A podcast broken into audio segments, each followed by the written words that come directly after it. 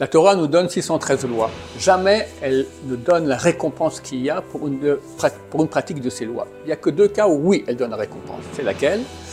Pour la mitzvah de Kibud Avehem, honorer son père et sa mère, et la mitzvah de faire partir la mer quand on prend des œufs dans un nid, on veut prendre des œufs, il faut faire partir la mer.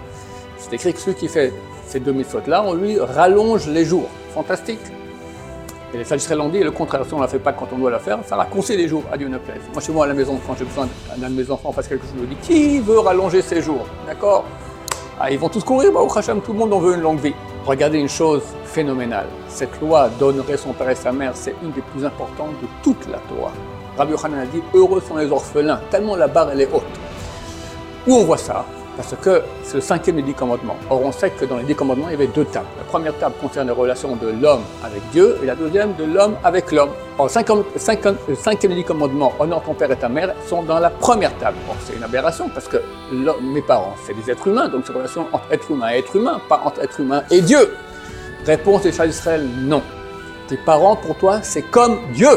Parce qu'ils t'ont créé. Il y a trois associés à la création d'une personne, papa, maman et Dieu.